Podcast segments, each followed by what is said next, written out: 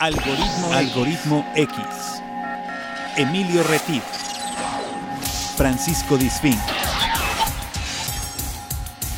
Esto es Algoritmo X. Comenzamos. tal? Buenos días, buenas tardes o buenas noches. Soy Emilio Retif. Estás en Algoritmo X.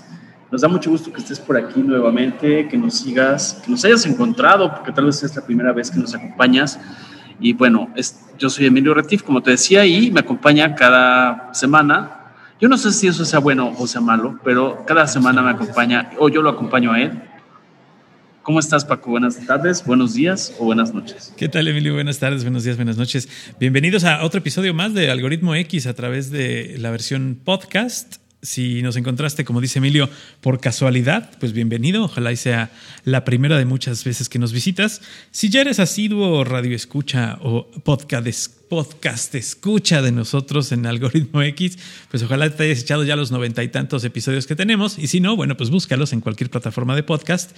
Eh, además de eh, en todos los lugares donde haya aparecido este audio, bueno, pues bienvenido. Tenemos temas de interés en donde platicamos con personajes interesantes, personajes que tienen algo que contar y que eh, su historia, pues esperamos, sea un, pues un aliciente para todos aquellos que nos escuchan de que las cosas buenas siempre son mejores. Así es. Sobre todo el tema, invitarlos a que sigan nuestras eh, versiones anteriores, nuestros episodios anteriores, están 24/7. Ya tenemos en el podcast 99. Este es el 99, de hecho.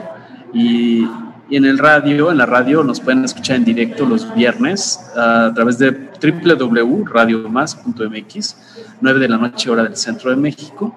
Y posteriormente esos contenidos de radio, que no son los mismos de podcast, pasan a 24/7 en la plataforma SoundCloud y están a su disposición. Ahí en la parte de radio tenemos alrededor de 55 contenidos semanales. Entonces, pues bueno, el día de hoy tenemos un tema, Paco, amigos, sumamente interesante. A mí me fascina el tema del circo.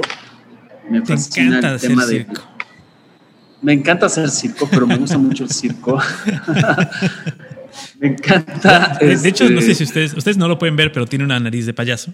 Entonces, Exacto, eh, exacto. de roja y, y una peluca amarilla. Por eso es que le encanta el circo. Ya. Exactamente. Bueno, el circo a mí me gusta porque es una- un arte, es un tema que existe de tiempo atrás, o sea, existe desde el siglo XVIII. Realmente es algo que ha ido evolucionando, que ha ido perfeccionando. Nuestro invitado nos va a platicar sobre este tema, nos va a enseñar todo lo que eso implica, que es un artista circense eh, y hace muchas, muchas disciplinas. Eh, voy a ir presentando a Javier Jiménez. Él, él tiene 34, 35 años, más o menos. Es poblano. Eh, él estudió licenciatura en artes escénicas y circenses contemporáneas. Pues eso me encantó, es la denominación de la carrera. Y pues, como yo les decía, él practica cintas aéreas, aro, telas, etcétera. Bueno, lo presento, lo saludo. Buenas tardes, buenos días o buenas noches, Javier. Hola, ¿qué tal? Buenas tardes, días o noches. Así es, exacto. Como todos los días. Bienvenido, bienvenido, Javier. Sí, saludamos así porque no sabemos a qué hora nos están Claro, reproduciendo Este, este contenido, ¿no? Entonces, para que no, no, este, ya nos escuchan en 49 países, nos da mucho gusto y que seguramente es gente que nació en algún país hispano o bien gusta del español. Entonces, les mandamos un saludo porque hay países como Emiratos Árabes y algunos otros países como Suiza, algunos países como Alemania, que no son hispanos y que nos, nos escuchan por acá. Entonces, Javier, bienvenido a Algoritmo X. Pues muchas gracias, muy contento de estar aquí y de, de la invitación y bueno, de poder platicar con ustedes y con el público. Oye, yo desde que vi, desde que vi quién venía al programa, eh, de entrada a mí me, me hace llegar el, el dossier de Javier Jiménez eh, Emilio y veo eh, el título es Artista Internacional de Circo y Actos Aéreos. Dije, wow. O sea, ya de entrada a mí me dejas así como este con una con los ojos así cuadrados como como cómic manga en el que digo bueno y eso con qué se come eso qué es eso de dónde lo sacaron quién se lo inventó o cómo a ver Javier dinos qué onda qué es eso pues bueno soy eh, profesionalmente artista de circo Ajá. este o sea que me dedico a las artes circenses y pues lo estudié en una universidad, es una licenciatura y pues mm, en mi dossier pongo que soy internacional porque he tenido la oportunidad de trabajar eh, dentro del país y fuera del país y con compañías nacionales y extranjeras. Entonces a partir como del, del trabajo continuo pues se hace uno pues ya internacional porque bueno, has trabajado en otros lugares y, compañías internacionales y es, es por eso que, que, así viene el, el nombre en el dossier. Y él es muy modesto y no quiere decir exactamente en qué países ha estado, pero yo sí, yo soy muy chismoso. Y entonces les puedo decir que esta es, ha estado en Portugal, en España, en Suiza, en Francia, Grecia, Italia, Turquía, Corea del Sur, Cuba, Guatemala, Honduras, Venezuela. Y no sé qué otros me falten, mi estimado Javier. Pues sí, eso sí. Y alguno por ahí que se me haya pasado. Okay. Oye, yo tengo una duda, perdón Javier, yo tengo una duda. Cuando alguien estudia licenciatura en artes escénicas circenses contemporáneos, ¿qué materias llevan?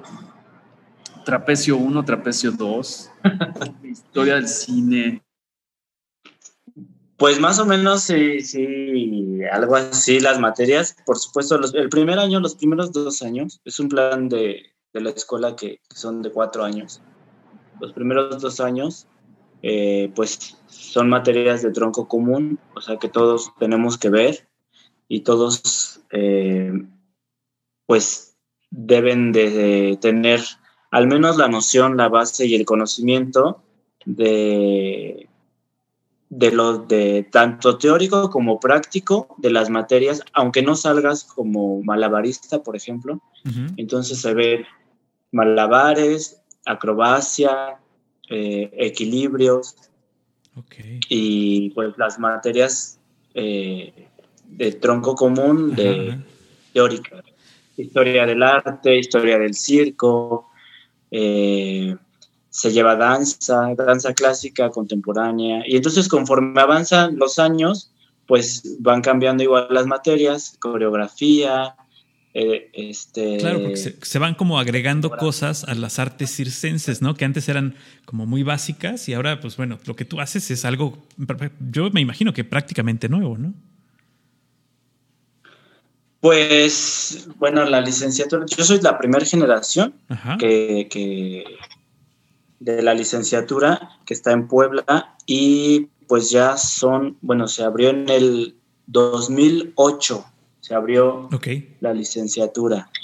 Fue la primera en, en, Iberoamérica y pues sigue, la licenciatura sigue, claro. sigue aún vigente y sigue dando y aportando mucho, pues muchos artistas, mucha arte y sobre todo, como en mi caso, que antes pues el conocimiento mmm, circense se pasaba de generación en generación. Uh -huh. claro. Entonces, en familia, ¿no? De familia, exacto, de familia y pues, eh, pues así se iban aprendiendo las técnicas del circo. Y en, pues aquí, es, bueno, de este lado está, la, está una escuela, la Escuela de Cuba, la Nacional, donde se estudia también el arte circense, pero en México, y, o sea, no había una escuela profesional porque sí hay muchas academias, eh, pues grupos eh, de circo contemporáneo, que así se le llaman, uh -huh. y cursos, talleres, etcétera, para poder al, aprender alguna de las disciplinas. Pero como por Pero separado, como tal, ¿no?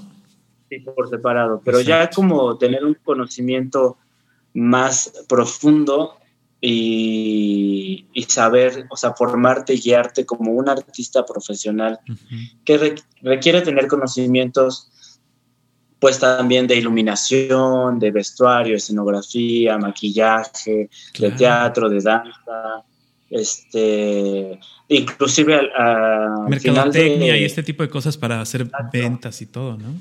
Sí. Sí, porque finalmente salimos siendo un producto, entonces tenemos que saber vendernos también. Exacto, claro. Claro. Oye, Javier, ¿y en qué momento de tu infancia, de tu adolescencia, tú te ves impactado por el, por el circo?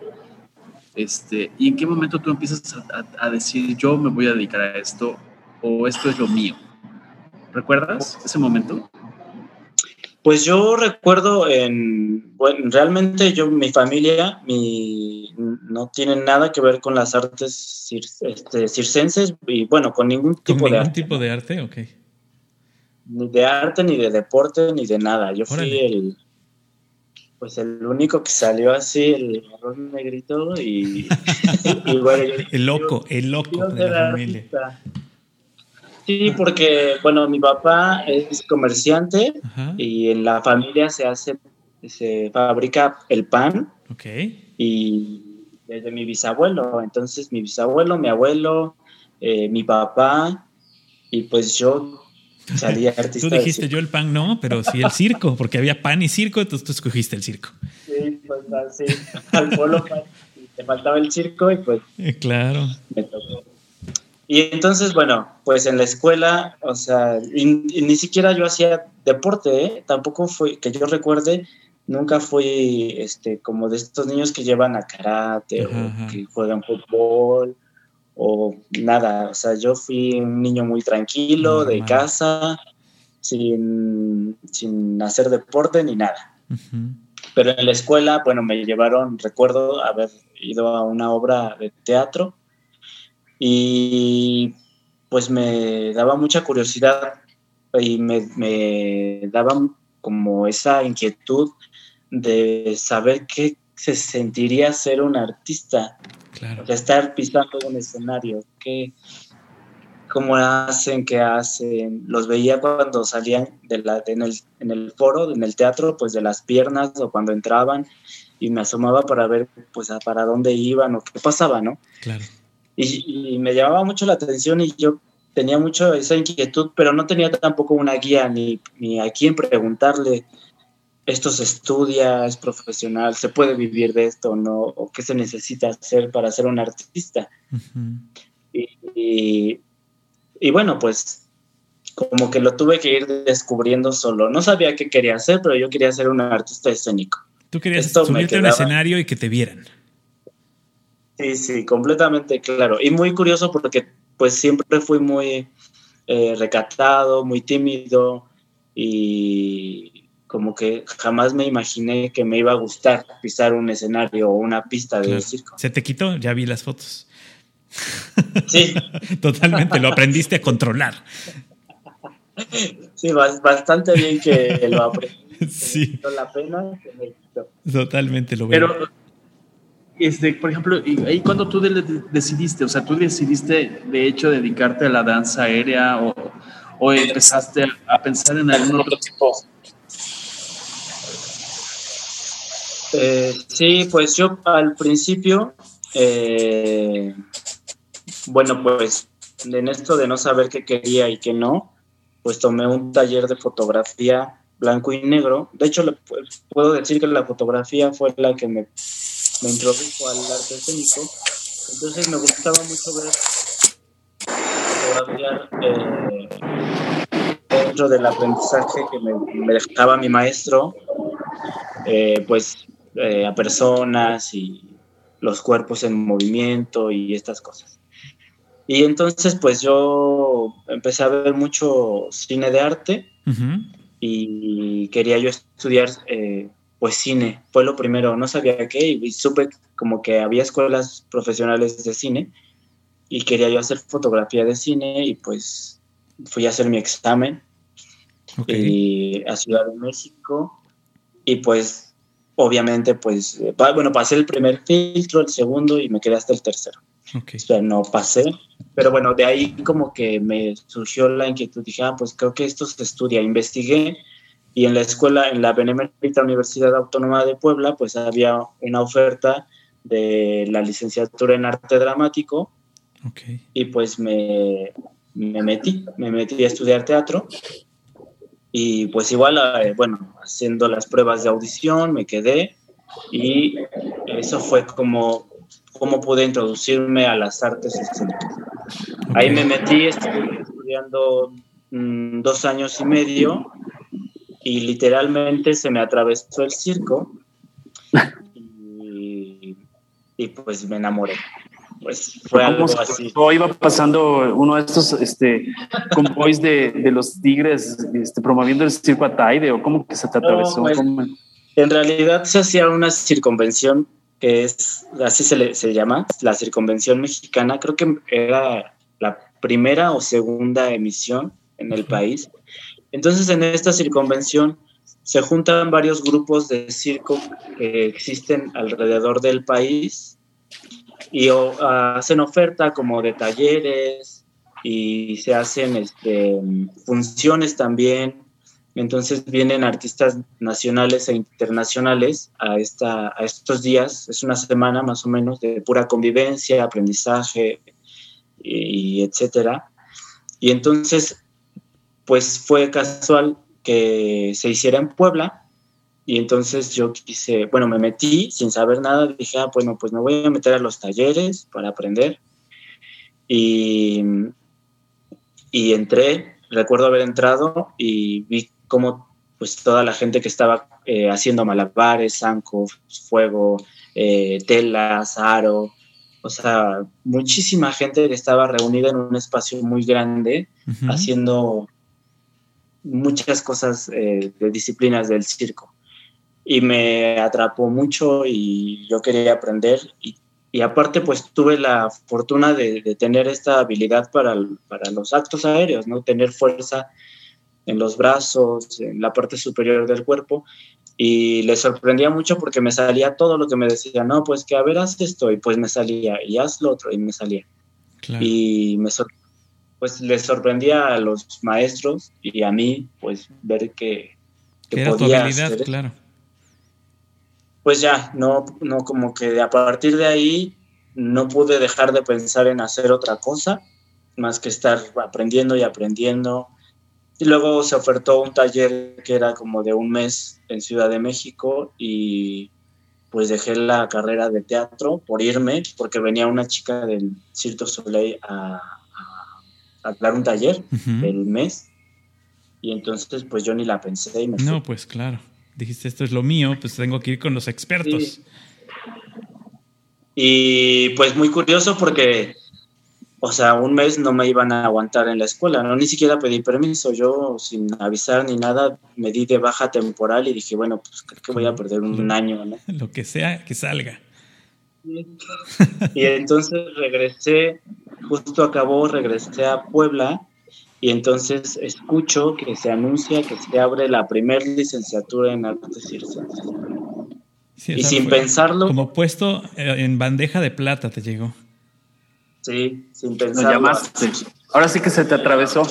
Oye, y dime una cosa, a ver, platícanos un poco de la historia, porque me decías ayer que tuvimos la charla antes de esta grabación, que tuviste la fortuna de ser alumno de Julio Rebolledo y Héctor Izquierdo historiadores de circo. Platícame un poco, porque creo que a todos nos interesa saber. Yo, yo me puse a investigar que algunos creemos que el primer circo fue el circo romano, ¿no?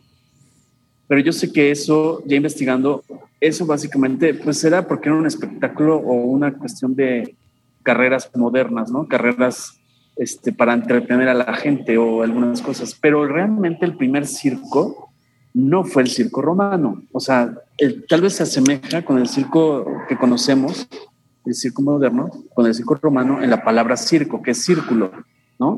Pero a ver, platícanos un poco. Yo me puse a hacer mi tarea, aunque no me dedico a la actividad circense, pero ilústranos tú, por favor, Javier, para que, para que todo el mundo le tome gusto a esta actividad.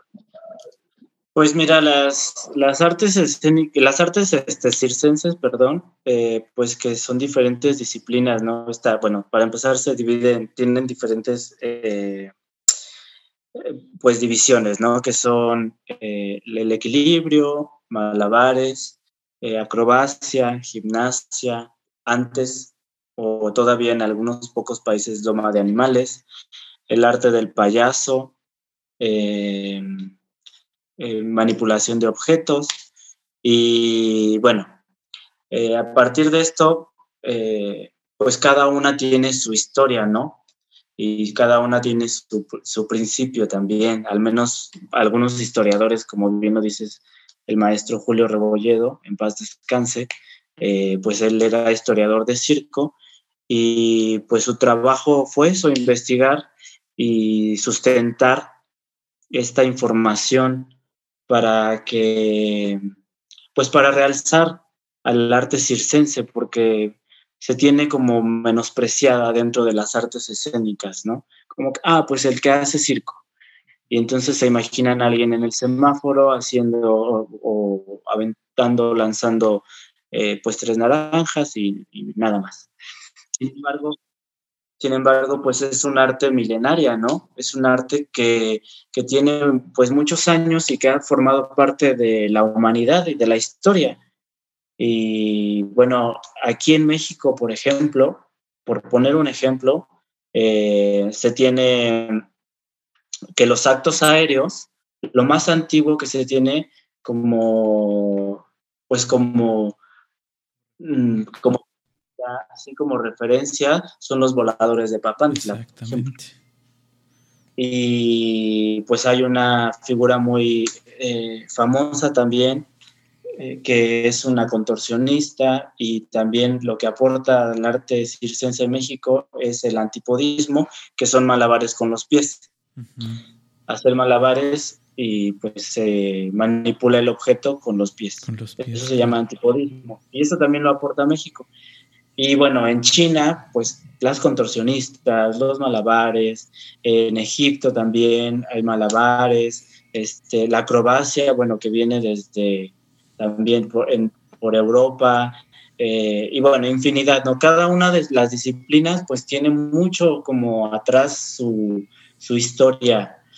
Y y sin embargo, bueno, se empiezan a juntar este tipo de, diferentes eh, disciplinas, se empiezan a juntar como en un, en un solo espacio, a través primero de la, eh, por ejemplo, eh, igual milenario que en la ruta de la seda que se hacía de Asia hacia Europa, pues se fueron incluyendo mucha gente que hacía este tipo de, de actividades de malabares, de, acrobacia, eh, saltimbanquis, que se le llamaban. Y entonces, pues se fue recorriendo y se fue difundiendo y pues era parte del entretenimiento que se, que se ofrecía y que se aportaban las culturas, ¿no? Como, como intercambio cultural. Entretenimientos pues a los, pues a la realeza también, ¿no? Y, y sí, efectivamente, bueno, eh, Roma, pues la palabra circo, pues proviene pues eso del círculo y era el espacio que, curiosamente no era circular, este, era ovalado. Como más ovalado, ¿no? Como los hipódromos, más o menos. Exacto, se hacían ahí pues las carreras y, y bueno, el circo como tal, como, como se le concibe por un, por un espacio de una pista redonda, se le, pues esto es a causa de un, de un eh, militar acrobático eh, inglés que se llama Philip Astley, que él, o sea, se le debe la, la pista redonda al caballo, porque él descubre que un caballo galopeando, el, el parado en un caballo puede realizar un salto mortal si tiene una distancia de 24 metros. sí, y además, perdón, perdón, también leí, eso se asocia con lo que estás diciendo, disculpa que te interrumpa, Javier, que este, este señor Astley lo que descubrió es que justamente al ser redondo la pista, por la cual él venía justamente de entrenar caballos, eh, entonces, él tenía especial interés en el tema de los caballos y descubrió que a través de, de, la pista circular la fuerza centrífuga a la velocidad en que recorrían. Además de que eso permitía visibilidad para el espectador, este, les permitía mantener el equilibrio sin tener otro tipo de artefacto que lo sostuviera al caballo, ¿es correcto? ¿O, o me cuentearon? No, no, no, súper bien tu información y así es y así se le debe al caballo pues esta eh, forma de única del circo, ¿no? Porque bueno, el teatro, la danza tienen una, el escenario pues es muy peculiar, pues, en un teatro, bueno, es rectangular y, el circo, bueno, pues se presenta en un espacio redondo. Bueno, la, pista de circo como tal, pues es redondo y pues ese es como su, eh, pues el inicio, el porqué. Aunque después, bueno, ahora con la, en la actualidad el circo se puede presentar en cualquier parte, ¿no? En la calle, en un espacio cerrado, en un escenario, dentro de un teatro, en una carpa. O sea, realmente... ya no está limitado a la carpa circular o a la pista circular o a un espacio específico, ¿no? Claro. Así Oye, es, ¿y en, qué momento, en qué momento sale este circo famoso de P.T. Barnum, que es el que todo el mundo conoce, que es el circo que mezcla todo esto? Porque es, como el pues, circo, digo, es eh, finales de los finales del siglo, mediados del siglo XIX, ¿no? Y, creo que es de los, digamos, de los más famosos, ¿no? Sí, de los más famosos y los pues más eh, importantes y por todo lo que lo que aportó en el y todo lo que lo que realizó, ¿no? Como una gran empresa del arte circense y de, y de marketing y de, híjole, o sea, de hecho, entiendo que la aportación de P.T. Barnum es el meter otro tipo de personajes extraños. Sí, bueno, también este, tenía su freak show, ¿no? Pero, pero, pero, pero él, él como que combina la, el arte, las artes circenses, las artes, eh, las artes corporales, por llamarles de algún modo, con el gran espectáculo, con el sentar a la gente, cobrarle a la gente y tener un principio y un fin. O sea, no iban nada más este, de pueblo en pueblo poniendo las, eh, eh, los, los actos o no iban entreteniendo reyes, sino ya era precisamente un negocio. Sí, como un espectáculo y como un negocio, sí, exactamente. Y, sí, bueno, aportó, a, partir de ahí también surge lo que es el, eh, los freaks, que, que bueno, que la famosa película esta que salió, que vimos todos, yo creo. The Showman, The Greatest Showman o algo así, ¿no? Que bueno, ahí se ve eh, muy claro. Y Estados Unidos aporta algo muy importante que es eh, pues la carpa, la carpa dentro del circo. O sea que como espacio ya. Ok, eh, como, antes pues queda... Como imagen ya, como parte de lo que tiene que ser, ¿no? Claro de lo que es eh, los circos. Y entonces a partir de ahí, bueno, eh, pues esto viene creciendo más y más y se hace más impresionante, más, eh, pues es toda una industria del entretenimiento, ¿no? Tanto para la gente, pues los empresarios, como para los artistas que trabajaban, como para todo el personal que trabaja dentro de un circo de carpa, porque pues es muchísimo, ¿no? Y, todo lo que conllevaba históricamente dentro de lo que era la carpa de circo, pues que por ejemplo en México, que en su momento pues Porfirio Díaz fue muy fan y era alguien que le que gustaba mucho del espectáculo de, circo y le gustaba mucho el circo eh, de la familia Olín, y entonces, inclusive había un, creo que muy poca gente sabe que había un espacio que se llama teatro, este, Circo Teatro. Y estos circos teatros es un espacio como, como, en forma de redonda, o sea que eh, en un teatro entras y el, espacio está eh, visto para que sea el, escenario rectangular y las gradas, bueno, eh, en un aspecto pues eh, muy tradicional, ¿no? Eh, en cuanto a la forma. Y sin embargo, el, el circo teatro... Oye. Sí. No, perdón, adelante, adelante. Ah, bueno, decía que el circo teatro pues está, es un espacio que está hecho pues circularmente, el edificio, la infraestructura está circular. Entonces, pues era algo muy impresionante y que bueno, pues, me parece si no tengo mala información, me parece que se quemó, algo sucedió y pues se perdió. ese espacio aquí en México, pero en otros lugares de Europa existen y que son muy importantes, la verdad. Claro, oye, ¿y de dónde sale la idea de un circo de tres pistas? O sea, debe haber algún tipo de, de criterios, ¿no? Es decir, cuando un circo es de tres pistas, porque no sé si has oído, oído, el refrán, es que este es un circo de tres pistas.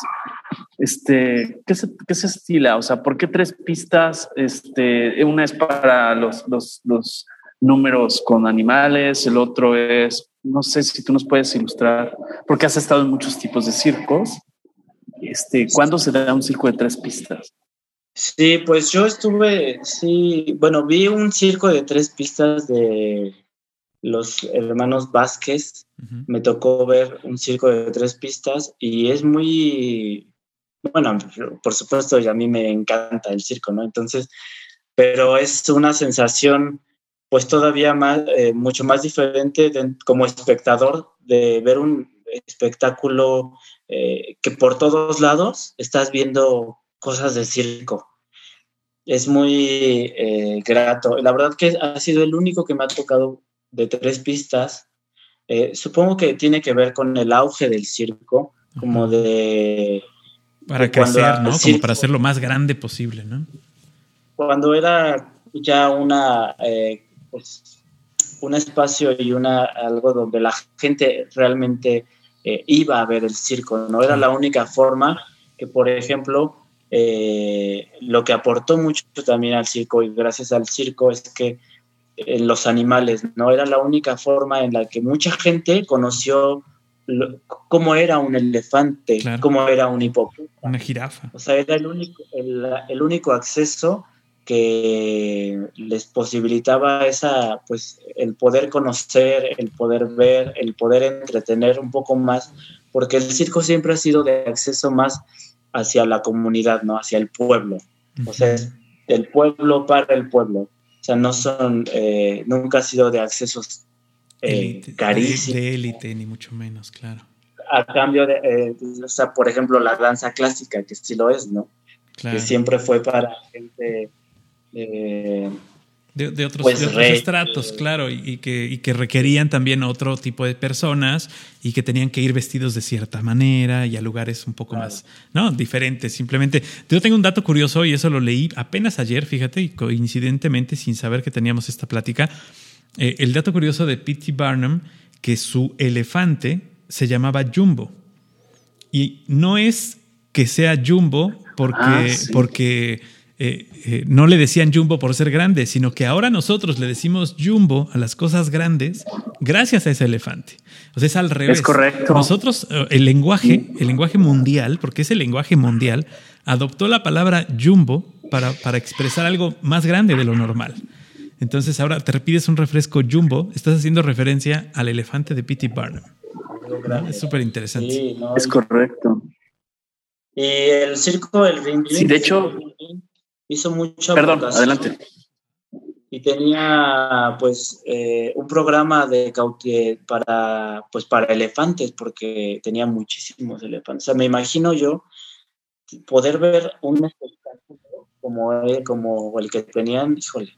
Hicieron, hicieron mucho por los animales, más que, o sea, eh, lo que se, lo que después, pues bueno, con las legislaturas en varios países pasó para que los circos no utilicen animales. Creo que los circos, en su gran mayoría, era, como dices tú, un lugar donde las personas de a pie, de cualquier lugar del mundo, podían conocer animales que en su vida iban a poder ver en vivo, que hacían mucho más por la fauna, porque la gente los conociera, que todo el maltrato que se pudo haber manejado, que algunos circos seguramente lo hacían, ¿no? Pero creo que había más pros que contras y yo creo que más bien aquí lo que no, se trataba de cortar de tajo esta, eh, esta, estas acciones, sino simplemente hubiera sido mejor eh, que, se, que se generara conciencia para que se tratara bien a los animales. No sé, eso, eso es algo que siempre he tenido yo como, como incógnita, porque aquí, eh, no sé si en otros países, pero aquí en México las cosas son de eh, este, maltrataron un animal, entonces todos los que tienen animales ya no lo pueden hacer, ¿no? O sea, es así como,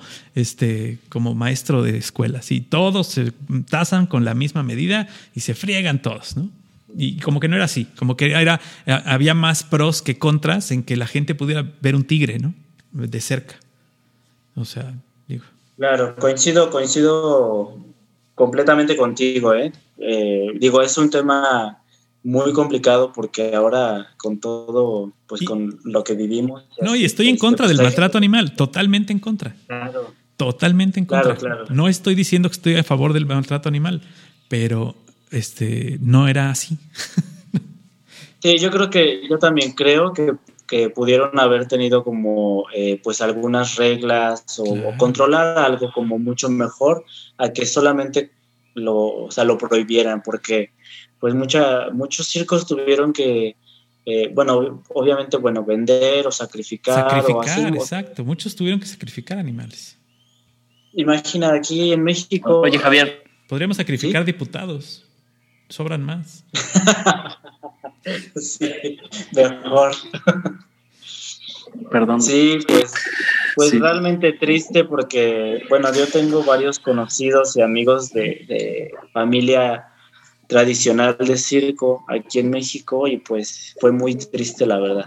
Y afortunadamente yo pude trabajar en, en circos donde aún habían animales.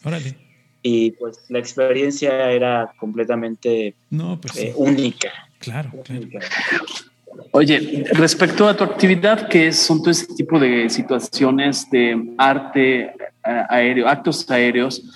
Me gustaría saber, por ejemplo, ¿cuál ha sido la temporada que más tiempo has permanecido en alguna compañía de circo? ¿Y cuánto tiempo te lleva montar un espectáculo? Porque suena fácil, pero ¿a qué altura estás y cuánto tiempo necesitas ensayar para, para dominar una evolución? Pues, mm, mira, se requiere bastante disciplina para poder estar como completamente seguro de lo que se va a presentar. Entonces esto requiere pues muchos entrenamientos, muchos ensayos, eh, muchas horas de dedicación para yo poder eh, pues presentar un número dentro de un espectáculo. Yo, mi disciplina son las cintas aéreas y bueno, para poder presentar un acto pues eh, necesito primero eh, pues todo lo que es para el montaje, saber cómo va a estar, de qué va a tratar la obra o cómo va, eh, cómo va a ser, ¿no? Si la, música la música, mm, aproximadamente un número de circo dura unos cinco minutos aproximadamente. Pero para esos cinco minutos que la gente ve, se tiene muchas, eh, muchas, muchas, muchas horas, semanas, meses de preparación. Claro. Entonces... Eh, ¿El, acto lo conformas de acuerdo a la música o la música la conformas de acuerdo al acto? Pues viene de la mano las dos cosas. La verdad que viene pero, por ejemplo, tú de repente has oído una canción que digas, esta canción la quiero volar, la quiero bailar, la quiero presentar. O al revés, tú puedes tener idea de que ahora me voy a colgar así, voy a bajar así, subir así, y esto lo podría yo musicalizar con esto. ¿No? O sea, pueden ser de las dos formas. La verdad, sí, pueden ser de las dos formas, porque de repente en algún, en algún espectáculo, pues me toca, por ejemplo, ahorita estoy trabajando en, en Morelia, aquí en Morelia, y entonces, este, pues me, dieron la música, ¿no? Eh, esta va a ser tu música y entonces a partir de eso yo trabajo a ver qué ejercicios voy a poner, cómo estarían, qué es lo que acomoda para el acento musical, etcétera. Y las cuestiones más personales, yo creo que como un poco más de... Eh, que me gustan explorar más, podría llamarle. Entonces escucho una música y digo, es, esta me inspira para poder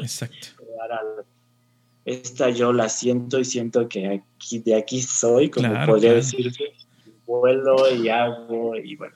Sí, sí. Pero tú haces todo el concepto, o sea, es decir, o te ayuda un coreógrafo y te dice, te va dirigiendo, porque pues desde abajo no se ve igual que desde arriba, aunque tú ya domines ese arte. Claro, pues no sé.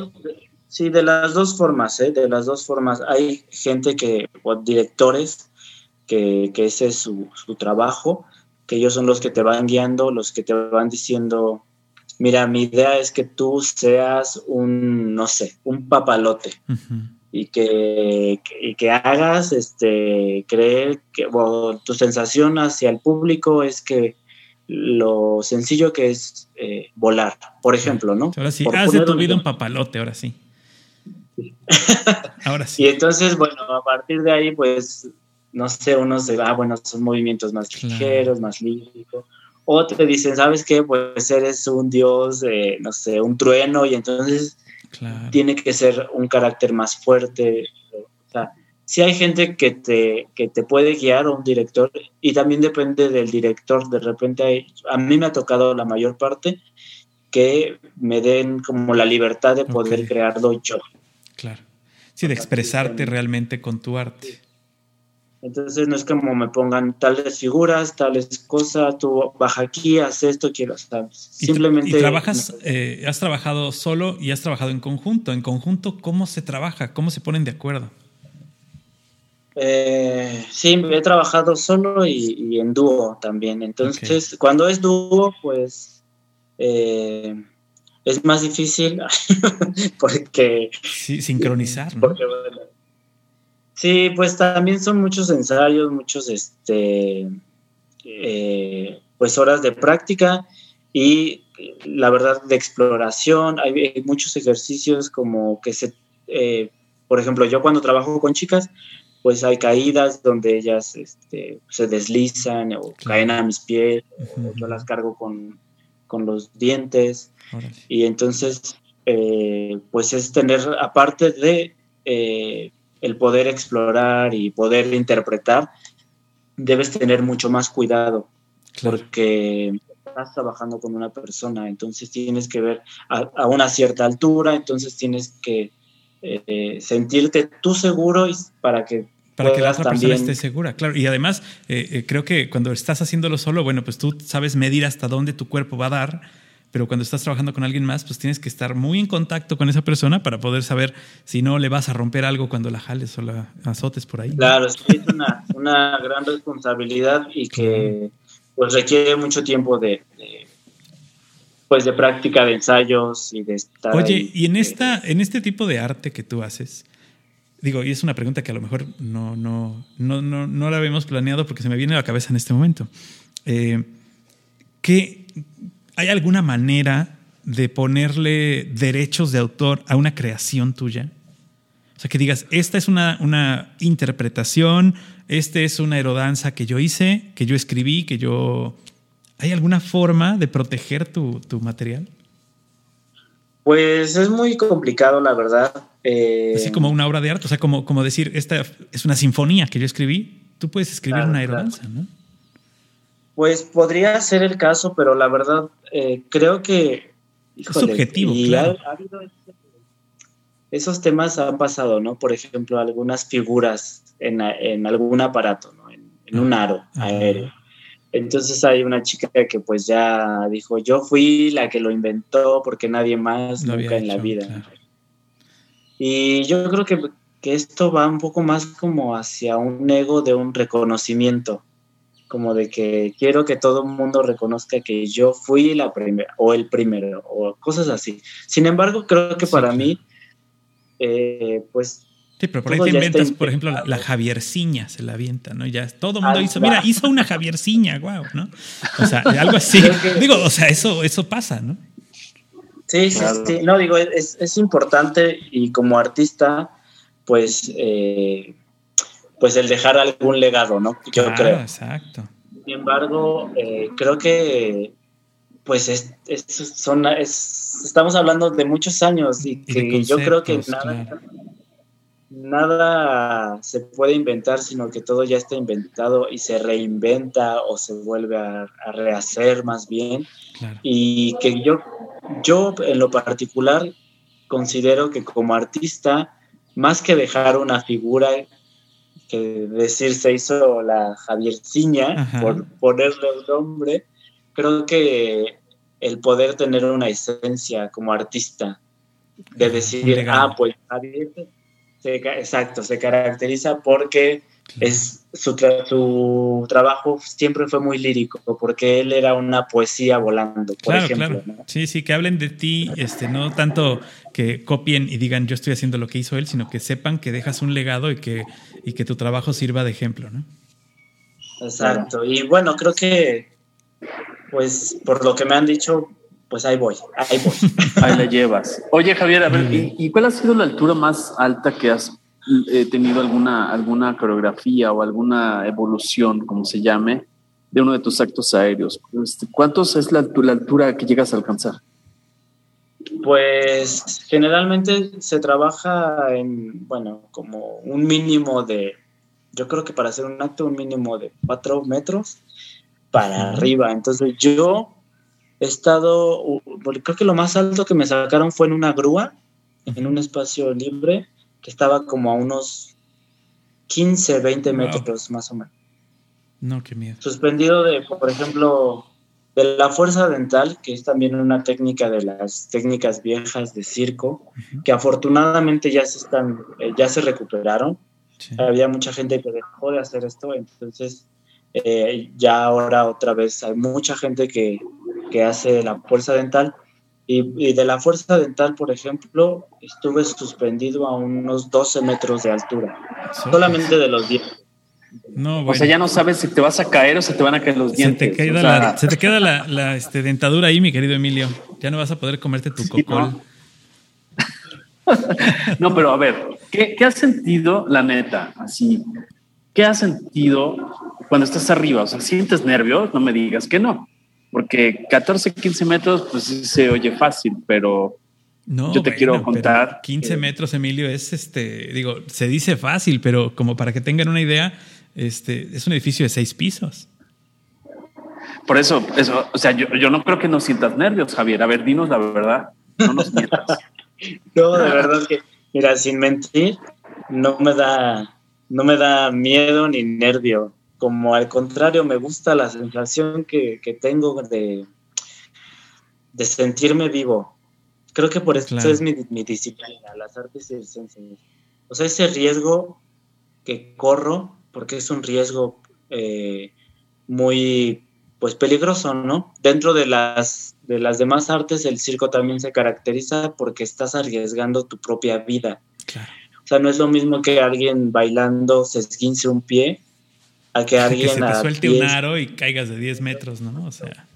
¿Y qué ha pasado, no? ¿Qué ha pasado? Tan, muchos artistas que han muerto eh, haciendo su ejecución.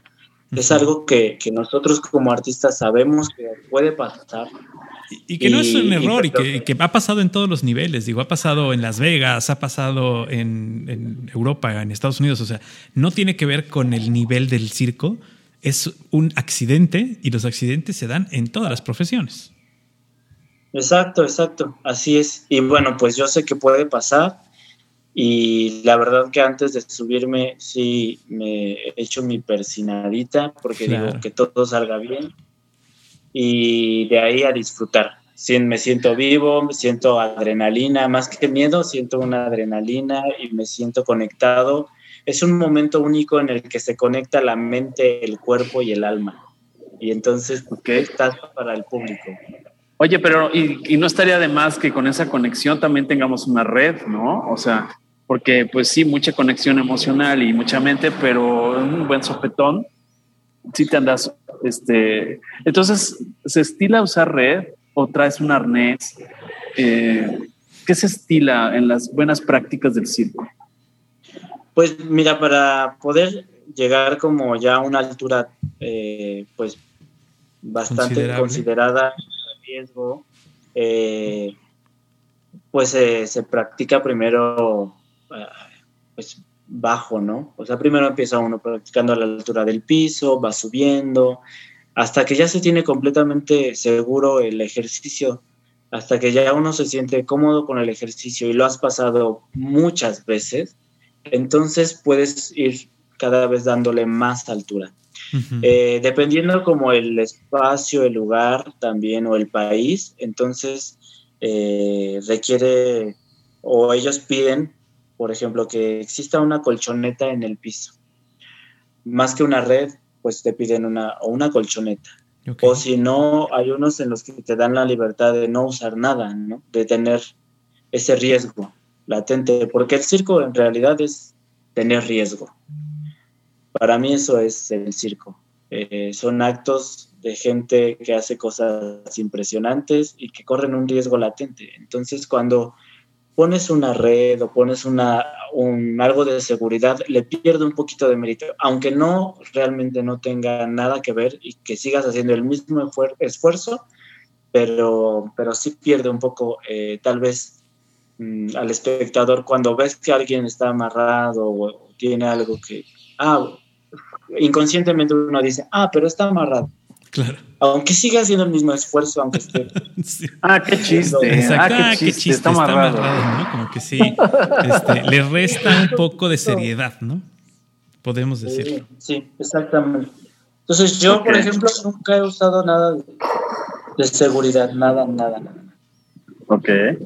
Oye, bueno, para lograr esto, además de muchos años, de mucha adrenalina y un temple de acero y unos buenos dientes, yo sé que tú estás tomando diariamente entrenamiento, acondicionamiento, que además tomas clases en línea con un profesor en España, donde tomas flexibilidad, interpretación.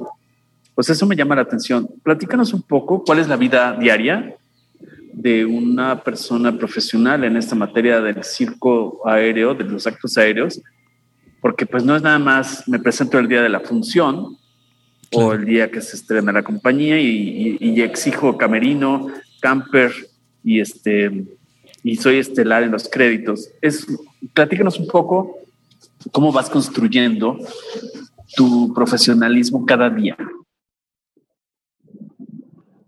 Pues mira, es realmente un estilo de vida que requiere, pues eso, un entrenamiento, eh, pues muy consciente también. ¿A qué me refiero a esto? A que, bueno, si yo me dedico a, las, eh, pues a los actos aéreos, eh, no puedo estar como, ah, pues voy a practicar malabares, ¿no? Sino que tengo que hacer algo que fortalezca mi cuerpo. Los actos aéreos, bueno, nos eh, ocupa más la fuerza media superior.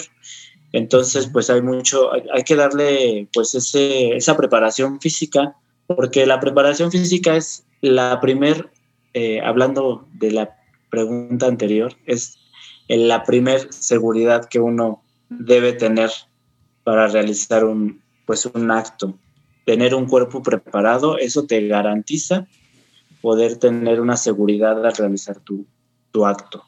Entonces, para tener un cuerpo preparado, pues se requiere de eso, de poder eh, entrenar. Entonces, yo en mi día a día, pues hago eh, entrenamiento físico, de preparación física eh, en piso, de lagartijas, este, abdominales, en alguna barra también. Y, bueno, esto más o menos son unas dos horas. Luego sobre el aparato también, que son una hora y media aproximadamente. Y el poder alimentarse bien también es muy importante. Ahora te echas un, pozole antes de subirte y pues sí, creo que el público va a saber qué comiste. Entonces también ahora, ahora llevo unos tres meses que me convertí en vegetariano. Y lo mismo, para poder probar y para poder tener como eh, el cuerpo eh, pues mucho mejor. Entonces, mucho más marcado. Hidratarse bien, poderse alimentar muy bien, comer como te diste, frutas y verdura. O sea que Paco y yo así con este abdomen de, de lavadora, porque no tenemos de lavadero, sino de lavadora, no podríamos subirnos ahí, sino con pues igual sí, ¿no? nomás que la bajada va a ser mucho más rápida que la de Javier. Bueno, pero dice que de, bajada hasta las calabazas, ¿no? Como calabaza, exacto. Ok, entonces, tres horas y media diarias de ejercicio. O sea, esto eh, bueno, como eso en la solamente de entrenamiento, en la mañana, ¿no? Por decir. De ahí, bueno, pues este el calentamiento para la función, que ahora estoy dando función, la función, que la función dura hora y media, entonces, este, pues, y que pues estoy en diferentes, este, pues, escenas dentro de la función, Entonces la hora y media estoy activo completamente. Y pues si me toca después o antes mi hora de ballet, que son a veces una hora y media, dos horas, que tomo igual por, por línea, tomo clases de ballet. Y pues los domingos que tomo las de interpretación y flexibilidad, que esas son dos horas y media o tres horas. Y bueno, pues la verdad que se requiere bastante tiempo, bastantes horas y luego a veces hasta falta más tiempo en el, día, para poder... Se te acaba el día y dices, me faltó hacer esto. Me faltó. Y también otro, o sea, que tienes que descansar. Eso también es vital. Sí, debes llegar además, después de un día de entrenamiento, debes llegar rendido a tu casa, ¿no? Sí. Te duermes re bonito. Listo para y, sabes qué pasa que antes, pues bueno, ahora tengo 34, pero cuando estaba así más joven, no tenía yo eso como de, poder, de cuidar mucho a mi cuerpo. Como que no tenía esa cuestión de, ay, pues no voy a desvelarme o no voy a ir de fiesta porque mi cuerpo lo resiente. Y sin embargo, ahora sí, ahora sí digo, mm, ¿saben qué? Pues yo me voy a descansar y, yo me tengo que cuidar un poco más, como en, esto, ¿no? En la alimentación, el no, el no hacer tanta fiesta, el entrenar más, el calentar mucho más, el estirar más mi cuerpo, porque pues es una pasión la que tengo y quiero durar más, ¿no? Tengo 34 y quiero... ¿Cuánta, a, qué, a qué, edad crees que alguien en, ese, en ese rubro de trabajo, en esa área, tiene que retirarse? ¿Hay una edad o es hasta que el cuerpo aguante? Yo creo que sí es hasta que el cuerpo aguante, la verdad. Creo que de cada uno depende cómo se cuide y cómo se entrene y cómo tenga pasión por esto, ¿no? Tal vez hay gente que le que diga, no, sabes que yo ya hice mucho, ya. Porque sí, en, esta, en este tipo de arte la mayoría empiezan muy pequeños, ¿no? O sea, chiquititos, tres, cuatro años ya los ves colgados de un trapecio, ¿no? Si son hijos de circo, este, ya andan ahí este, en el circo desde muy jóvenes. Sí, sí, entonces llega una edad en la que ya eh, pues quieren hacer otra cosa. Pero además entiendo, Javier, perdón, entiendo que además de tú ser, ser ejecutante en estos actos aéreos, también has sido preparado en tu licenciatura, evidentemente, pero eres cofundador de una productora. O sea, en el caso de que en algún momento tu cuerpo diga, hasta aquí ya estuvo bueno de tanto circo, este, bueno, el espectáculo debe continuar, ¿no? Y tal vez tú ya conceptualmente puedes preparar nuevos talentos, fundar una nueva compañía. ¿Cuál es, cuál es tu visión? O sea, porque pienso que también lo, te percibo como una persona muy organizada mentalmente, muy disciplinado, Digo, después de lo que me estás diciendo de tres horas y media diarias, por lo menos, este, más una alimentación impecable, pues ya me siento el ser más indisciplinado de la tierra, ¿no? Pero gordo este, platícame y todo, sí, o sea, la verdad ya, es que ya un gordo indisciplinado y sin ningún tipo de beneficio. Exacto, somos, unos salvajes. Cuéntame un poco tu futuro. Pues sí, mira, yo eh, de, hecho, bueno, sí, fui cofundador de una compañía en Puebla que todavía está y continúa que se llama, eh, bueno, se llamaba ballet y circo, que juntaba exacto estas dos disciplinas, el arte del, circo y de la danza clásica. Entonces estuve como, pues, en la parte de atrás, estaba como coordinador artístico, como coreógrafo aéreo, como intérprete también tuve que estar. Y bueno, eh, pues es, es una gran labor la que hace la gente de, pues, de producción y dirección. Y la verdad que requiere también mucho tiempo y mucho esfuerzo. Entonces, por eso eh, decidí dejar la compañía porque yo quería seguir como artista. Entonces dije, yo creo que yo puedo hacer esto, pero ya que me retire. No ahorita porque todavía quiero estar como artista vigente, entonces, pero ya lo probé, lo hice, sé y he estado haciendo producciones eh, de mediano y gran formato y entonces sé lo que, lo que conlleva y lo que se debe hacer y creo que eso me gustaría hacer, ¿no? Si no puedo, eh, bueno, hacer este, pues, espectáculos, me encantaría eh, seguir haciendo colaborando y al mismo tiempo la docencia, poder entrenar a los nuevos talentos y poder hacer creaciones Eso, de número. Y, y, bueno, esto realmente es, eh, pues es muy extenso y da posibilidad de crear y de hacer y de seguir viviendo dentro del espectáculo del mundo circense. La verdad que no tiene una limitante. Oye, Yo, oye, cuéntanos por favor, cuéntanos por favor la anécdota más así, la más vendedora que hayas recopilado hasta ahora, que digas, no es cierto. O sea, cada escena de Navidad con tu familia, todo el mundo te pide que la cuentes, ya sea en Corea, en Portugal, en Suiza, en los campers. ¿Qué onda? A ver, cuéntanos, cuéntanos, porque eso, eso se pone bueno, este chisme se pone bueno. Cuéntanos. Híjole, nunca me habían hecho esta pregunta, ¿eh? Ah, ¿verdad? ¿Ya ves? Es que es Era muy buena. Sí, pues uh, como experiencia, bueno, he estado trabajando en una compañía eh, europea que se llama La Fiesta Escénica durante muchos años y con ellos he viajado la mayor parte de todos los países que conozco. Entonces, pues el director ahora es parte como de mi familia, ¿no? Decías de la Navidad que le cuente a mi familia, en realidad las Navidades han sido contadas después de, desde que yo salí de la escuela, que he estado con familia. Y pues es, esta gente se vuelve parte de tu familia, de tus amigos, tu familia, porque es con la que convives mucho tiempo.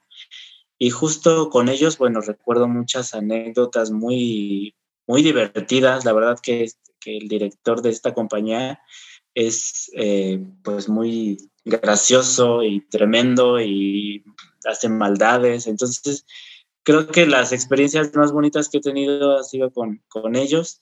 Este, podrías decir, dentro del espectáculo, pues hay infinitas, ¿no? Como me gusta divertirme además, entonces he tenido la oportunidad de trabajar con muchos amigos dentro de la escena y soy maldadoso, ya que estoy ahí, la verdad que... que o sea, se aflojo el cable, ¿no? no, pues, no, no tanto, pero... De repente cuando son escenas que todos tenemos que estar ahí, compartir, este, pues a mí como hacerla una vez y otra vez y salir y salir se vuelve monótono, entonces me gusta ponerle ahí un poquito de picante ahí para que a ver qué pasa si, si desconcentro a alguien, ¿no? No debería pasar, pero sí lo he sí hecho. sucede.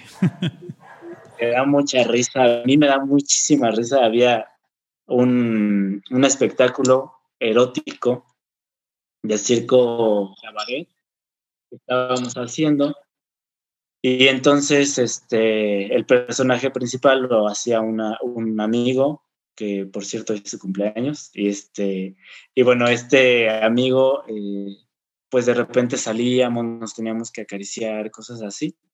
Y, este, y pues que me lo agarro y que me lo ahorco. sí, pero de verdad que lo, no estaba yo simulando, si lo, lo estaba haciendo Sí, le tocó de maldad. apretón, claro. Sí, pues todos le vieron la cara ahí y pues querían reírse al mismo tiempo y él también estaba, no sabía qué hacer Claro. y cositas así, sí soy medio maldadoso y Órale. cuando, cuando el elenco lo, lo permite también, porque hay Claro. gente que no le gusta que se te metas con su trabajo y bueno. Claro, se- ahí aplica el dicho de mi, de mi abuelita que decía, cuando la confianza avanza, el respeto retrocede. Entonces ahí vas midiéndole el agua a los camotes diciendo, sí, pues, se va, me, me va a, a soltar un moquete o se va a reír, ¿no? Sí, exacto, exacto, exacto. Sí, así. Eh, en, el, en el asunto este de, de colgarte así de cosas muy altas y todo esto, ¿tu familia qué te dice? ¿No te dice, te vas a caer? No hagas eso. ¿No se espanta así como Mi que... mamá me lo decía, ¿eh? Mi mamá sí me lo decía, es que te vas a caer. Ajá, claro. Y este, pero pero no, ya se acostumbraron. La verdad que ya están acostumbrados. Fue algo que al principio les costó mucho trabajo eh, aceptar que yo fuera artista de circo o Ujú. que, que realmente esto era lo que yo quería.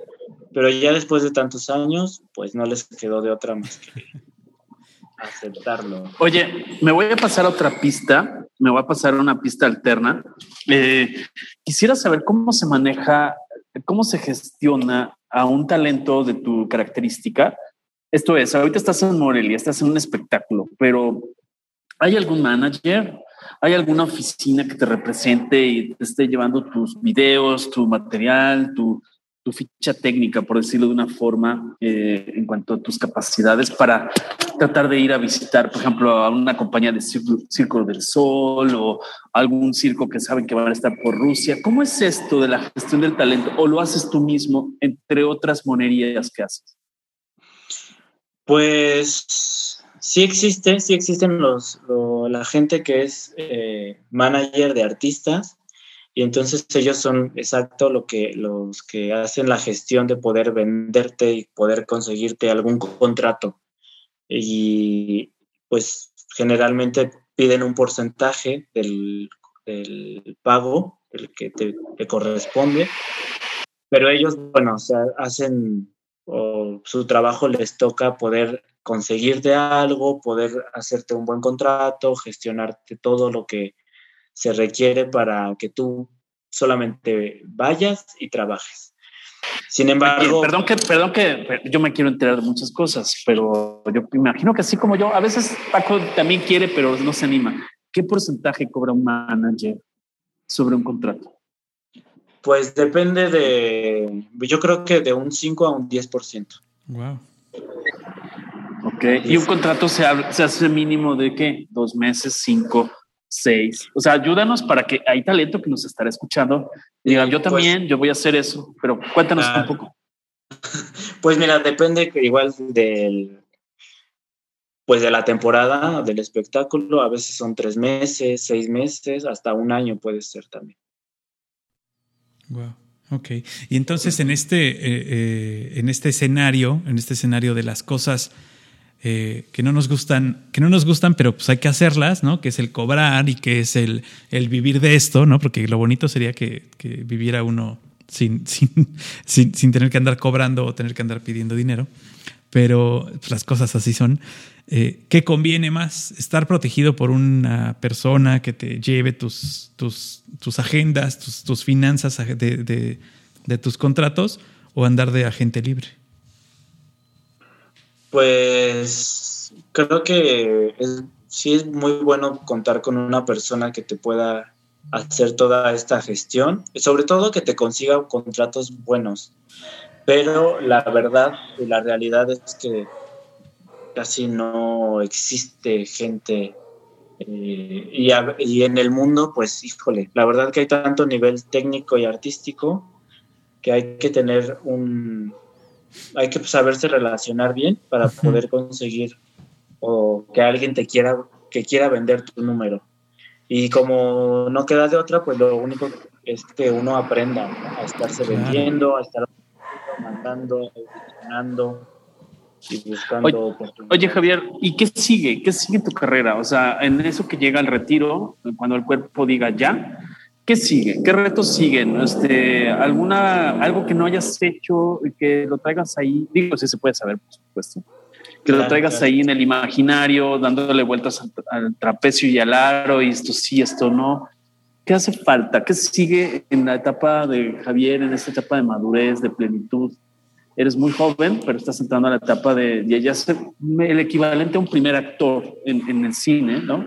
Aunque el otro día un amigo actor me dijo que eso no existía, yo creo que sí existe. El primer actor es alguien que ya tiene una experiencia, un talante, un nombre. ¿Qué falta en esa transición hacia ese primer actor?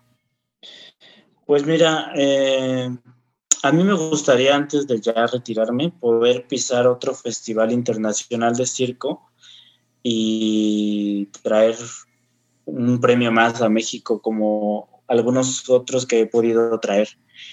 Y eso me encantaría volver a pisar un festival internacional eh, importante, ¿no? De estos que son eh, grandes y que son muy importantes dentro de la comunidad circense.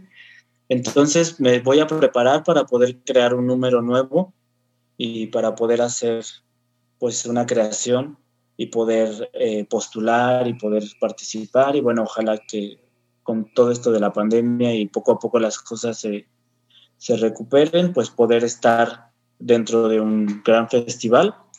Y después ya, como ir con calma a, a poder hacer eh, proyectos.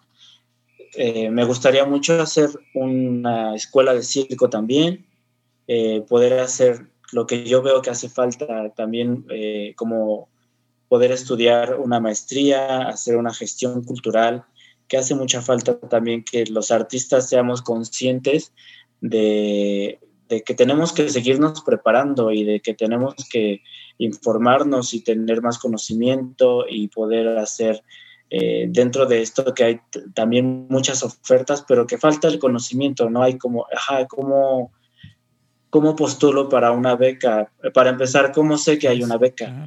Hay mucha gente que ni siquiera lo sabe y sin embargo, pues es importante también eh, me quiero preparar como gestor cultural, poder hacer una creación de una escuela eh, y, bueno, pues hacer, hacer cosas que sigan eh, a favor de los artistas del arte y espectáculos también.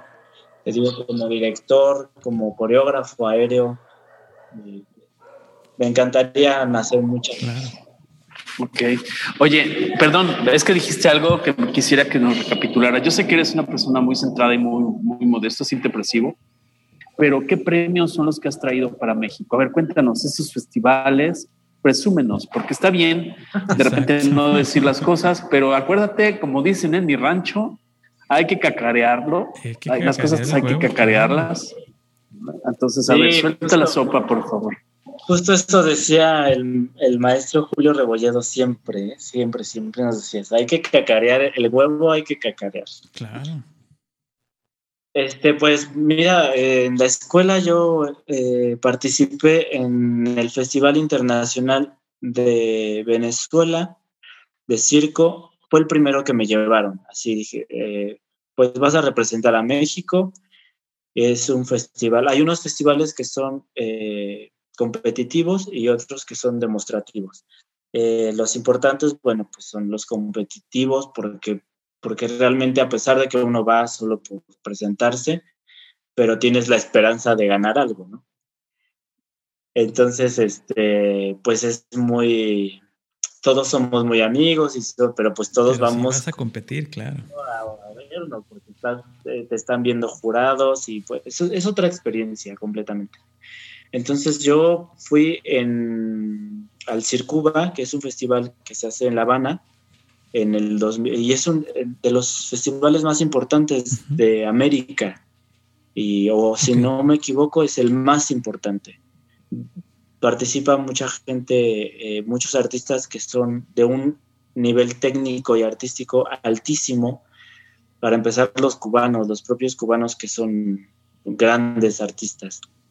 Y bueno, pues eh, van rusos, eh, va gente de Asia, de Europa, y, bueno, pues pude ir yo también en el 2010 y ganamos una mención dorada y ganamos el premio de la imagen.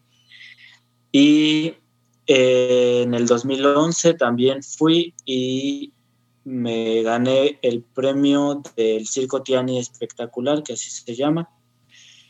Eh, en el 2019 tuve la oportunidad de ir yo como artista ya independiente, sin tener la escuela ahí como que era la que me mandaba. Entonces, este, la verdad que fue una experiencia inolvidable porque fui yo ya como artista eh, solo y me fue muy bien y la gente me reconoció y me decía que puse en, en muy alto el nombre del, del pues de México. Y no fue un festival eh, competitivo, sin embargo todos me decían que si eh, hubiese sido competitivo yo me traía un, gran premio. Y yo me sentí muy bien, la verdad me sentí muy, eh, muy preparado para ese festival y yo creo que ha sido de las cosas que más he disfrutado y que yo como artista, después de tantos años de experiencia, lo que decías, ya me sentía como un artista maduro. Okay como con esta experiencia de haber pisado y trabajado tantos años, eh, de sentirme fuerte técnicamente y muy fuerte artísticamente y poder disfrutar y tener esas tablas que se dicen, ¿no? Tienes las tablas del escenario y me sentí completamente así. O sea, me sentí en un momento muy maduro de mi carrera. Y bueno, pues el haber estado trabajando también en España en el Circo Price, que es un, eh, un espacio muy importante donde se ha presentado gente de circo muy importante. Como mexicano, decir, ya trabajé en el Circo Price en Madrid, pues me llena de mucho orgullo porque no cualquier artista se presenta ahí también. Claro. O un espacio como el Teatro del Vaticano también. Híjole, bueno. A ver, cuenta eso. ¿Cómo está ahí eso? ¿Las capillas Sixtina o qué? ¿Cómo está el tema del no, eso, del Vaticano? Sí, es un teatro eh, que está, se llama el Teatro de la Conciliación. Uh -huh. Está ahí en el Vaticano y, y bueno, pues ahí estuvimos presentando una obra y pues fue muy... De repente uno no, no se hace tan consciente de lo que está pasando, pero dices, no cualquiera está pisando estos escenarios, no cualquiera está, tiene esta oportunidad de presentarse ante un público y orgullosamente siempre que me preguntan, porque afortunadamente pues ha gustado mi trabajo y me dicen, bueno, ¿y de dónde eres? ¿Y tú de dónde eres? Pues soy mexicano soy mexicano. Oye, y, y esa exhibición, perdón, a esa exhibición al Vaticano, ¿quién asiste? ¿Los de la Guardia Suiza y su familia o qué? ¿Los cardenales o cómo? Pues está abierto sí para, para todo el público, ¿eh? Sí está, sí está eh, pues accesible a la gente. Sí puede ir cualquier, cualquier gente. Este. ¿Y los llevaron a bendición papal? ¿Se los recibió Francisco sí hay, Benedicto? Sí hay gente que... Eh, pero esos son como eventos especiales, entonces te presentas ante el Papa y, y, generalmente pues llevan a la gente que hace números de piso, ¿no? Los malabaristas, contorsionistas, o sea, no, no se puede colocar una estructura, desafortunadamente a mí no me tocó, pero sí, sí vi al Papa y, y bueno. Sí, debe ser una experiencia fabulosa estar eh, fuera de casa en un escenario de esa magnitud eh, y con gente eh, pues diferente a la que normalmente trabajas, ¿no? Sí, así es, así es. Sí, la verdad que el poder estar en pues ya en otro escenario y que en otro escenario donde, por ejemplo, eh, pues la gente está acostumbrada a ver, en Corea del Sur, por ejemplo, la gente está acostumbrada a ver pues cosas impresionantes que hacen los asiáticos, ¿no? Uh -huh, claro. Y eh, aplaudan y se sorprendan y les guste, híjole, es algo muy gratificante para uno como artista. Claro, seguramente eh, eh, es parte de las metas de cualquier artista salir por lo menos de casa, ¿no? Salir del país y tener ya eh, reconocimiento mundial, pues es no es fácil. Creo que es, es de, de mucho reconocimiento hacia ti y, y que esperemos que sea, eh, digo, eres joven, todavía te queda un buen tramo de, car de, carrera y seguramente tendrás otros logros más adelante. Pues, pues eso, eso espero y hay que tener mucha disciplina, que esa es la palabra clave para el éxito, ser disciplinado. Seguramente que sí. ¿eh? En cualquiera, en cualquier área, digo, pero sobre todo en, el, en un área donde tu herramienta de trabajo es tu cuerpo, pues si no respetas tu cuerpo o no tienes este, conciencia de, de, las, de los límites y de las limitaciones de tu cuerpo, pues echas a perder tu herramienta de trabajo, básicamente. Sí, así es. ¿No? Así es. Debe ser bien complicado. Oye, Javier, ¿y qué redes están disponibles, visibles al público, donde tal vez presentes algún tipo de video de tus evoluciones, de tus números? Acrobáticos, eh, porque yo creo que a la gente que nos está escuchando, eh, que se ha estado imaginando igual que yo todo lo que nos has descrito, pero no sé dónde tengas algo que sean redes visibles al público. Sí, mira, pues tengo mi Instagram y tengo un canal en YouTube que, pues, o sea, casi no lo atiendo, pero bueno, ahí tengo bastantes videos. Este, y estoy como Javo Circus, así, con X, así, X-A-V-O, Circus. Y mi Facebook lo tengo como Jabo Himsan. Y ahí, bueno, ahí subo bastante material, sobre todo más ahora en Instagram.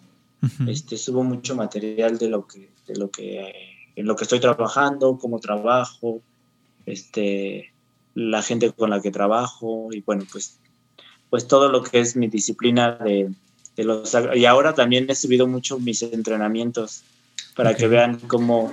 Para que vean que sí es cierto que te pones unas buenas friegas. No, yo creo que, sí, porque ustedes no lo están viendo, pero yo, yo lo voy a ventanear. Eh, me sé que es de, energía física, ¿no? Es como el niño inquieto que está, este, sentarse a platicar le cuesta trabajo, ¿no? Porque está con la silla para adelante, para atrás. Yo no sé si le estamos incomodando con las preguntas o ya se tiene que ir a entrenar o las dos cosas. No, más bien, se ve que es inquietón, es inquietón. La energía física te rebasa, ¿me equivoco? No, no te equivocas. Lo, lo siento, pero sí soy bien inquieto. Y con las manos no estoy, mire. Sí, sí, sí, amarrando y desamarrando y haciendo y bueno, o sea, eh, bueno, pero es parte del trabajo que haces también. Sí, la verdad que sí. Y bueno, cuando me toca en camerinos estar ahí, la maquillada es tan divertida porque Sí, yo sé que las preguntas de Paco son como aventarse de, un bungee de 30 metros, pero pues somos buenas personas, tú no te preocupes. Aquí todo es para que la gente conozca más sobre este tema del circo, dignificar, como tú lo dijiste hace rato, el que no tiene nada de malo este, es, dedicarse al circo y que, que, es algo formidable, ¿no? Si, si algún papá, ¿qué debería ser un papá? Que de repente su hija, su hijo llega y le dice, papá, yo quiero estudiar licenciatura en artes escénicos circenses contemporáneos, porque me enteré que hay una carrera, escuché el podcast de estos dos muchachones y ahí había un invitado que nos dijo que había esta licenciatura y ¿qué le dirías a un papá que escucha eso de su papá, de su hijo, perdón? Cuéntanos, ¿qué le dirías? Pues les diría que, que lo apoyen, que un artista puede vivir de, esto, que te crea mucho, mucha sensibilidad como ser humano, que eh, yo sé que estamos en un mundo donde la economía es importante, pero que se puede vivir bastante bien, sobre todo si se tiene una buena disciplina y un buen producto final como acto, puedes pisar eh, muchas compañías muy buenas que te dejan mucho dinero y que, bueno, para que estén tranquilos, que, que sí se puede vivir de esto, que se puede tener una muy buena vida de esto. y que bueno, sobre eso de que su preocupación sea de qué van a vivir, bueno, esa parte está cubierta. Sí, porque eso es lo, primero. ¿Y cómo vas a vivir? ¿Y qué va a ser de ti? ¿Y ¿Quién te va a mantener? Estas cosas. Sí se puede vivir y, bueno, pues en cuestión, eh, pues ya más emotiva, pues que finalmente hacemos un bien a la comunidad, eh, creamos sueños, creamos ilusiones y formamos, creo que un mundo de esperanza, que es lo que mucho hace falta, de crear esta eh, empatía entre los seres humanos. Y nosotros creo que formamos parte de, esto, de poder crear ilusiones y de, que, bueno, existe un médico que cuida la salud, que existe, eh, pues, abogados que te, te pueden generar eh, leyes o lo que sea para una mejor convivencia. Y existimos los artistas que curamos el alma de los seres humanos, que es muy importante también. Claro, esa medicina que dices tú, la medicina del alma, que es eh, las artes, eh, las bellas artes, eh, la música, la danza, en este caso las artes circenses, que muchas veces nos olvida que también tenemos que meterle al cuerpo esas cosas. es bueno comer sano, es bueno dormir, es bueno hacer ejercicio, pero también hay que estar cultivado, también hay que tener cultura y eso también hace que el cuerpo funcione de mejor manera.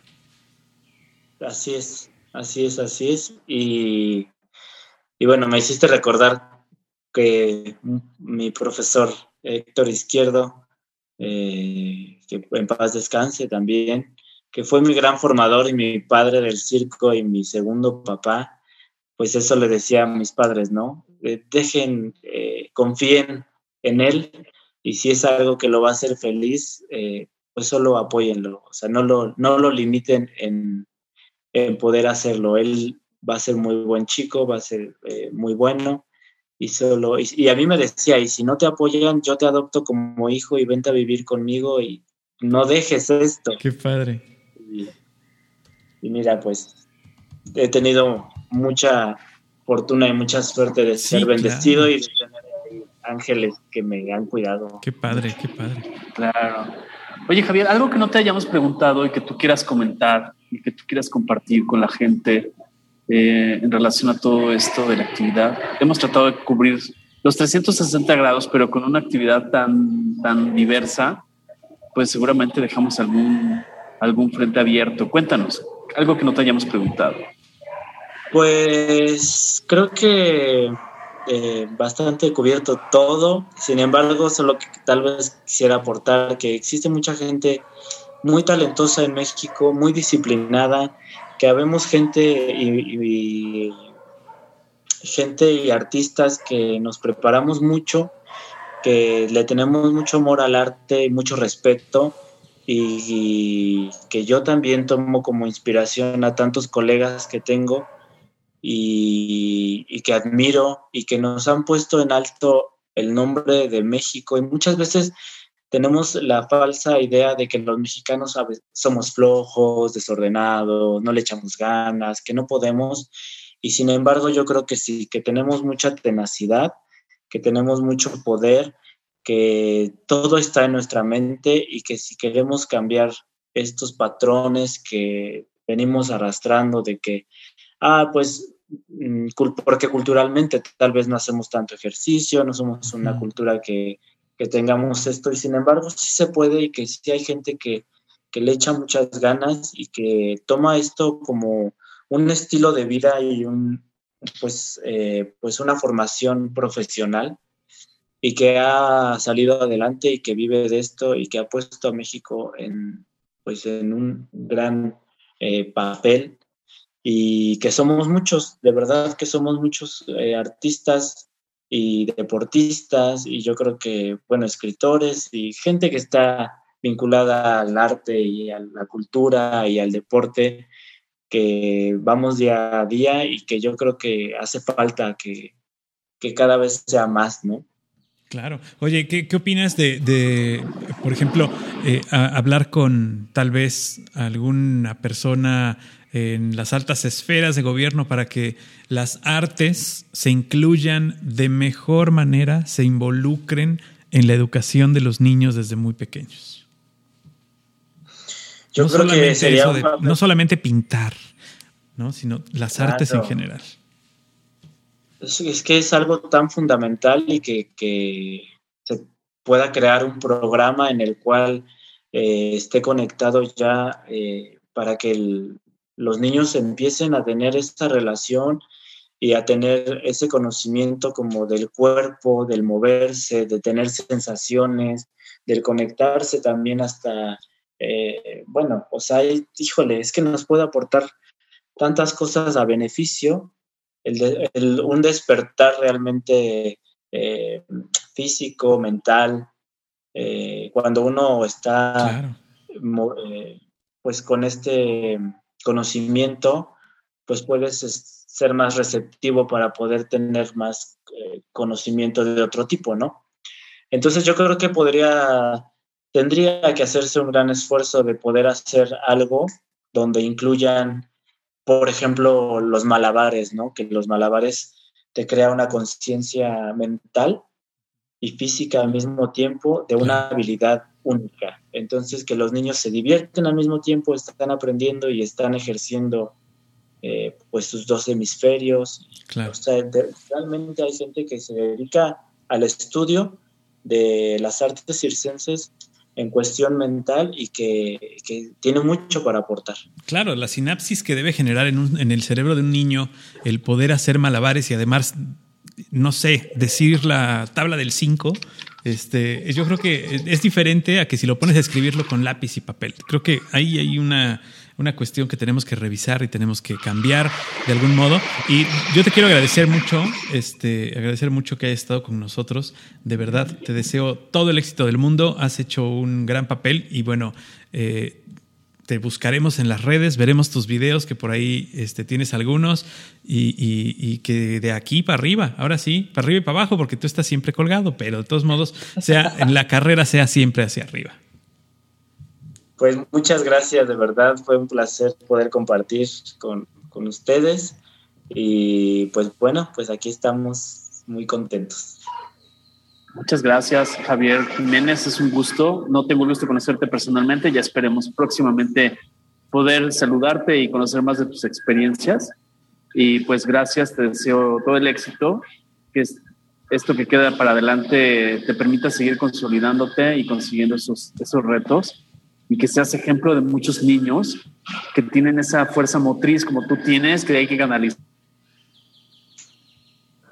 pues muchas gracias. Y que, creo que tú puedes ser una inspiración importante para muchos chicos. Pues eso, eso espero que, pues que pueda yo motivar a gente y que pueda remover corazoncitos por ahí y de, de decir la vida puede ser mejor de lo que de lo que pinta. Entonces, pues les agradezco mucho a ustedes, de verdad, por la invitación y la plática que me encantó. Y bueno, pues estamos aquí muchísimas, para lo que se ofrece. Muchísimas gracias, Javier. Disculpa, Paco, que hace preguntas. que hace muchas preguntas. Discúlpalo a, nombre de Algoritmo X, por favor, Javier, amigos. Y de todos los Perdónenlo, no sabe lo que hace, no sabe lo que dice. Les agradecemos que nos escuchen y pues yo soy Emilio Retif, los invitamos a escucharnos los viernes a las 9 de la noche en www.radiomás.mx en la versión de radio. Y Paco, ¿qué pasa con esta emisión que acaban de escuchar? Es cierto, y recuerden, escucha, comenta y comparte. Hasta la próxima. Algoritmo, Algoritmo X. Emilio Retif. Francisco Disfín. Esto fue Algoritmo X.